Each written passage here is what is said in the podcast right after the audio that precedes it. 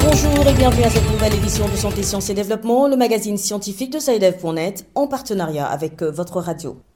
Présentation Sylvie Coussan. Au menu de cette édition, au Gabon, un passe vaccinal désormais exigé ou tout au moins un test négatif au Covid-19 pour avoir accès aux lieux publics. En RDC, un forum en faveur de la vaccination et l'éradication de la poliomyélite a été lancé le 21 octobre dernier. Entre autres objectifs, atteindre au moins 80% de couverture vaccinale chez les enfants avant 2024. Au Cameroun, une unité d'entomologie médicale vient d'être inaugurée au Centre Pasteur de Yaoundé. Il s'agit d'une plateforme dédiée à l'étude des insectes ayant un impact sur la santé humaine. Qu'est-ce que le vaccin anti-D? Pourquoi et dans quelles conditions l'injecte-t-on à une femme après l'accouchement? Réponse dans la rubrique Kesako. Et comme d'habitude, en fin d'émission, nous allons feuilleter l'agenda scientifique de la semaine.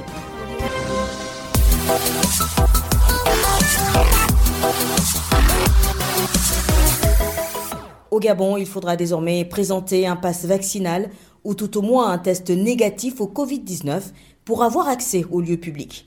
Une décision des autorités appréciée de manière mitigée par la population. Correspondance de Sandrine Gagne à Libreville.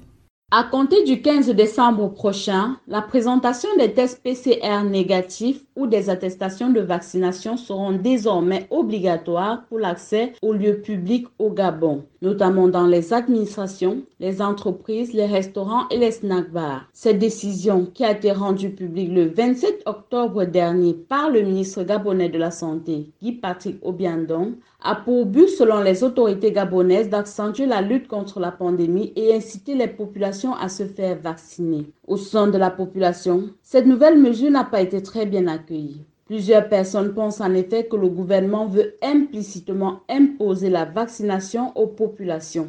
Mais pour Kevin Noël Pundim conseiller de l'ONG Le Cercle panafricain Communauté du Gabon, cette mesure est salutaire. Je pense que c'est bien dans un sens, dans le sens où ça va mettre en face la population à être un peu plus responsable, à aller se faire vacciner. J'ai vu sur les nouvelles euh, restrictions que celui qui ne veut pas se faire vacciner, comme a dit le ministre, ne se fait pas vacciner, mais au moins qu'il respecte les mesures en faisant les tests Covid qui d'une validité de 14 jours. Il faut dire que depuis le lancement de la campagne de vaccination en mars dernier dans le pays, Seuls 9% de la population sont complètement vaccinés, ce qui reste très loin de l'objectif prévu de 60% de la population totale vaccinée d'ici fin 2022 au Gabon. Sandrine Gagne, Libreville pour Santé, Sciences et Développement. En RDC, le deuxième forum en faveur de la vaccination et l'éradication de la poliomyélite a été lancé le 21 octobre dernier. Parmi les objectifs poursuivis par cette initiative, atteindre au moins 80% de couverture vaccinale des enfants d'ici à l'an 2024. Les précisions de notre correspondant Bertrand Mayumbu à Kinshasa.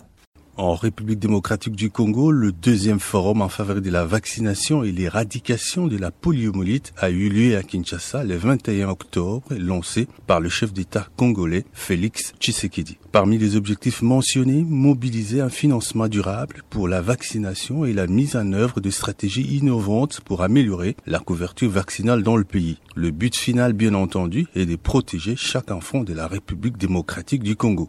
Mais pour mener cette mission à bien, la sensibilisation auprès des professionnels de santé s'avère primordiale et pour ce faire, le docteur Milo Locadé, instructeur et membre de l'Ordre national de médecins, explique le danger de la poliomyélite, l'importance d'administrer les vaccins aux jeunes personnes et surtout la tranche d'âge concernée. La poliomyélite est une maladie inflammatoire caractérisée par une atteinte de nombreux muscles. En clinique, les malades présentent une paralysie irréversible concerner le membre supérieur ou les membres inférieurs. Mais lorsque les germes sont déversés dans la circulation sanguine et atteignent les cerveaux, l'évolution du patient se fait vers la mort. Les personnes concernées à prendre les vaccins, ce sont les nourrissons de 2 mois, les nourrissons de 24 mois, les enfants de 4 à 7 ans, ainsi que les adolescents de 11 à 13 ans. En croire les dernières enquêtes de la couverture vaccinale menée en 2020 par l'école de la santé publique de Kinshasa, plus de 700 000 nouveaux enfants reçoivent l'ensemble des vaccins requis pour leur protection. D'autres statistiques montrent par ailleurs que plus de 20% des enfants n'ont pas toujours reçu leur vaccin. Pour le programme élargi de la vaccination en PEV, cette situation est occasionnée par une faible disponibilité des vaccins à travers le pays, dû au retard dans leur financement. N'empêche que pour le gouvernement de la République démocratique du Congo, les caps soient déjà fixés. Vacciner au moins 3 millions d'enfants dans les deux prochaines années à venir.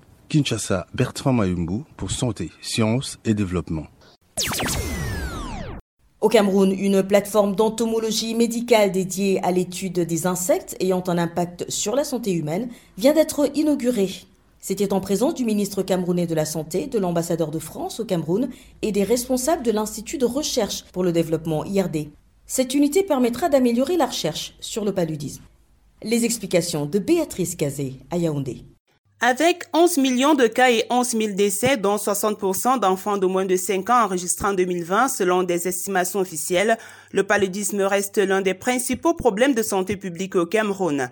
La plateforme d'entomologie médicale permettra de renforcer la recherche sur cette maladie, mais aussi sur d'autres maladies à transmission vectorielle, explique le docteur Sandrine Sango, chercheur au Centre Pasteur, interrogé au terme de la cérémonie d'inauguration de cette unité de recherche. Nous allons étendre nos activités sur d'autres maladies comme la fièvre jaune. Nous avons des épidémies hein, de fièvre jaune. Nous avons étendu ces recherches sur le Zika, sur la dengue, étant entendu que voilà, le Cameroun n'est pas un pays à part, il fait partie de la région sous-régionale et on sait aujourd'hui qu'on a des risques d'émergence pour beaucoup d'autres pathologies.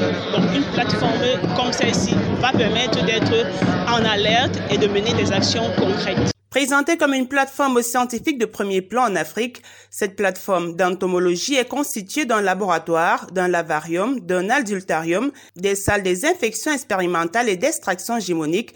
Selon le docteur Laurence Ayon, chef de service paludologie au Centre Pasteur, l'accent sera également mis sur la recherche d'un vaccin contre le paludisme. Vous savez, une plateforme d'entomologie médicale est très importante pour la recherche sur les insectes et ce qui se passe déjà dans euh, beaucoup de laboratoires ici au Cameroun et dans d'autres pays. La recherche qui est courante, c'est pour comprendre l'évolution, pour comprendre la réponse de ces moustiques. Mais nous, ici au Centre Pasteur, en plus de toutes ces activités, on va se focaliser sur la recherche de vaccins et la recherche de médicaments qui bloquent la transmission de parasites chez les euh, moustiques. Le coût de cette unité dédiée à la recherche sur le paludisme est estimé à 100 millions de francs CFA, des financements mobilisés par la France à travers son ambassade à Yaoundé et l'Institut de recherche pour le développement IRD. Béatrice Kazé, Yaoundé pour Santé, Sciences et Développement.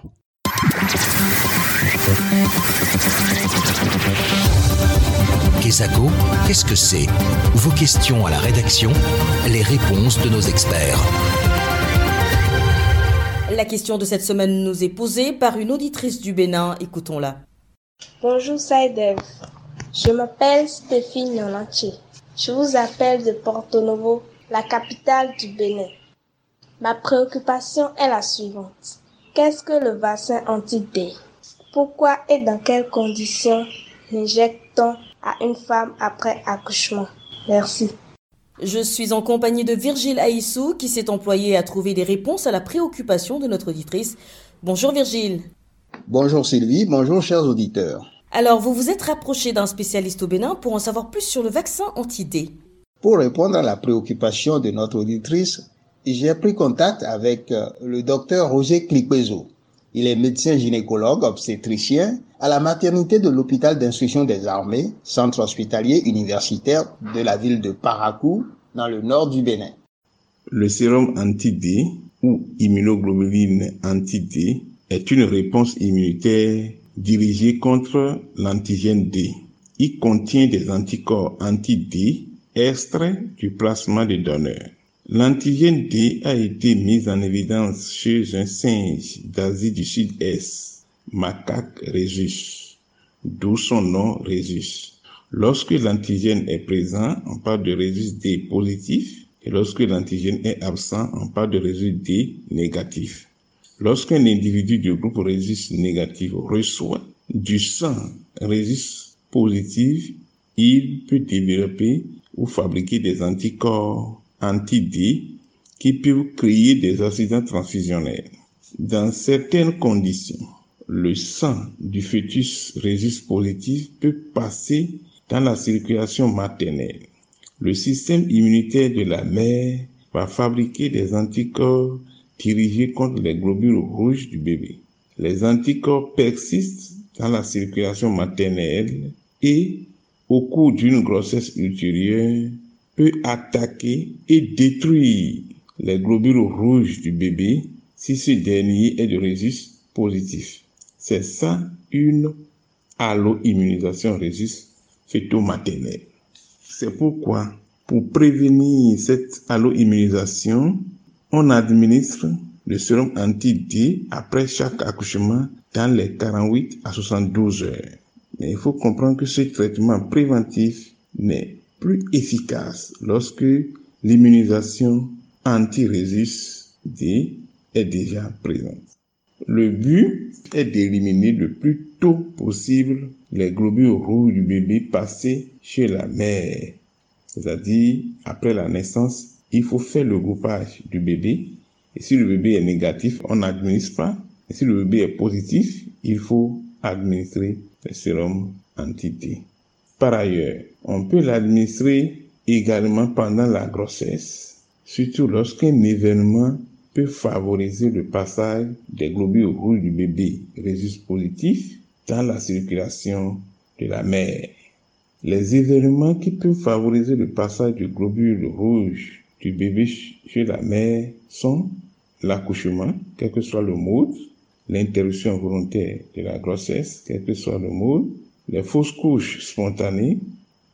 Pendant la grossesse, il y a aussi la version par manœuvre externe. Le fait que le bébé est en position de siège, il faut tourner pour amener la tête en position céphalique. Ou lors d'un traumatisme abdominal sur grossesse ou intervention chirurgicale sur grossesse et lors de l'amniosynthèse ou du prélèvement ovulaire, lorsqu'il y a aussi des saignements génitaux ou au cours d'un séclage du col utéré.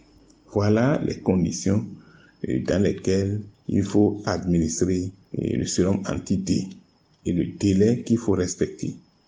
C'était le docteur Roger Clipezo, gynécologue obstétricien, qui répondait depuis Parakou au Bénin à Virgile Aissou. Ne partez pas Virgile, restez avec nous pour la dernière rubrique de ce magazine. Si vous aussi souhaitez nous adresser une question, une seule chose à faire, appelez, écrivez ou laissez un message vocal au numéro WhatsApp suivant, le plus 221 77 846 54 34. Je répète, le plus 221 77 846 54 34. Votre question, vous pouvez aussi nous l'envoyer par email. L'adresse email, c'est celle-ci, podcast.sidev.net. Podcast s'écrit P-O-D-C-A-S-T et Sidev s'écrit S-C-I-D-E-V. Répète, podcast.sidev.net. Vos questions et commentaires sont attendus à ces différentes adresses à tout moment de la journée. L'agenda. Nous retrouvons une fois encore Virgile Aissou, cette fois-ci pour découvrir le contenu de l'agenda scientifique de la semaine. Dites-nous Virgile, quels sont les événements scientifiques à retenir? Retenons déjà que du 1er au 5 novembre, l'UNESCO organise en partenariat avec l'Organisation mondiale de la santé la semaine de la radio à distance. C'est un programme de formation en ligne visant à renforcer les capacités des stations de radio locales à produire des contenus radiophoniques précis et professionnels en cas de mesures de confinement, de situations d'urgence et de difficultés financières. Le programme qui sera ensuite disponible à la demande couvrira plusieurs domaines thématiques avec une référence particulière à la crise pandémique. Et puis du 8 au 11 novembre se tiendra à Cotonou au Bénin la deuxième conférence internationale sur l'énergie durable pour l'Afrique. La rencontre qui se déroulera tant en virtuel qu'en présentiel rassemblera le monde universitaire, les acteurs de l'industrie, les décideurs et la société civile.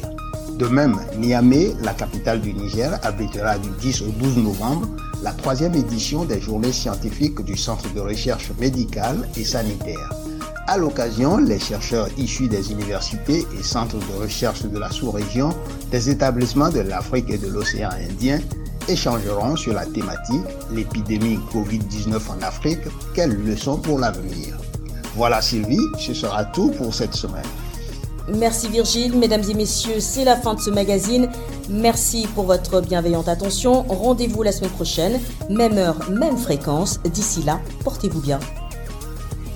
Cette émission est disponible en podcast sur le site sidev.net/fr. Cette émission a été réalisée sur financement du CRDI, le Centre de recherche pour le développement international, un organisme public canadien.